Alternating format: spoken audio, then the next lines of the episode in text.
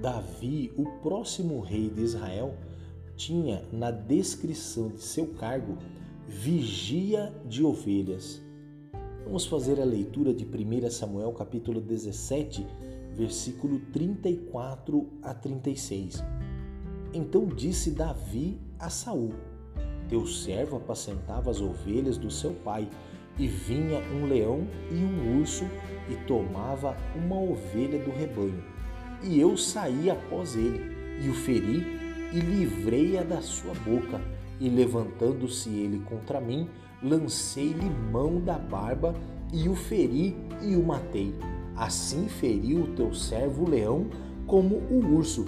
Assim será este incircunciso filisteu, como um deles, porquanto afrontou os exércitos do Deus vivo. Convenhamos, as ovelhas não são os animais mais interessantes da terra.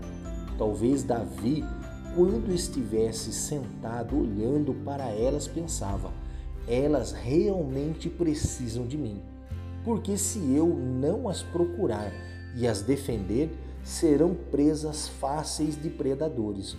Houve momentos em que Davi pegou leões e ursos e os matou em defesa de suas ovelhas. Mas não creio que Davi soubesse que estava sendo preparado. Mas ele estava.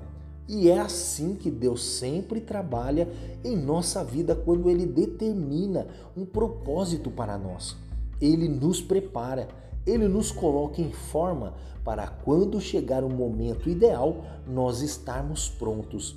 Refletindo no livro de Samuel, depois que o profeta derramou óleo sobre Davi, ungindo-o, não temos mais informações.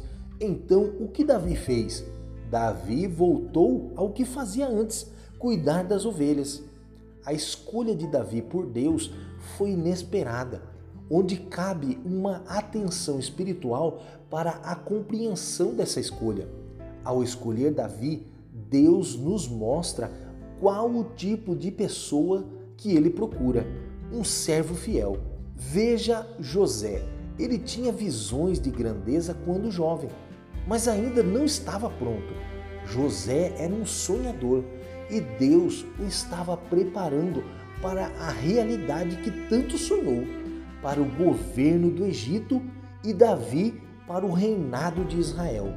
Quando você não souber o que fazer ou qual direção tomar após Deus falar com você sobre uma promessa em sua vida, prepare-se e tenha certeza de uma coisa: Deus não errou, nem se precipitou.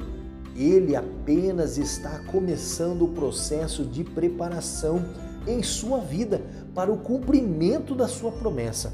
E essa preparação pode ser marcada com tempos solitários no deserto, lutas intensas, provações e até humilhações para saber se realmente você vai estar pronto quando o propósito de Deus se cumprir. Porque os homens e mulheres que representam o Altíssimo aqui na terra precisam ser fiéis e ter um testemunho para contar.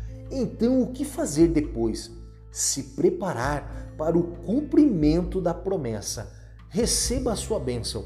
O Senhor te abençoe e te guarde o Senhor faça resplandecer o seu rosto sobre ti e tenha misericórdia de ti. O Senhor sobre ti levante o seu rosto e te dê a paz. Amém.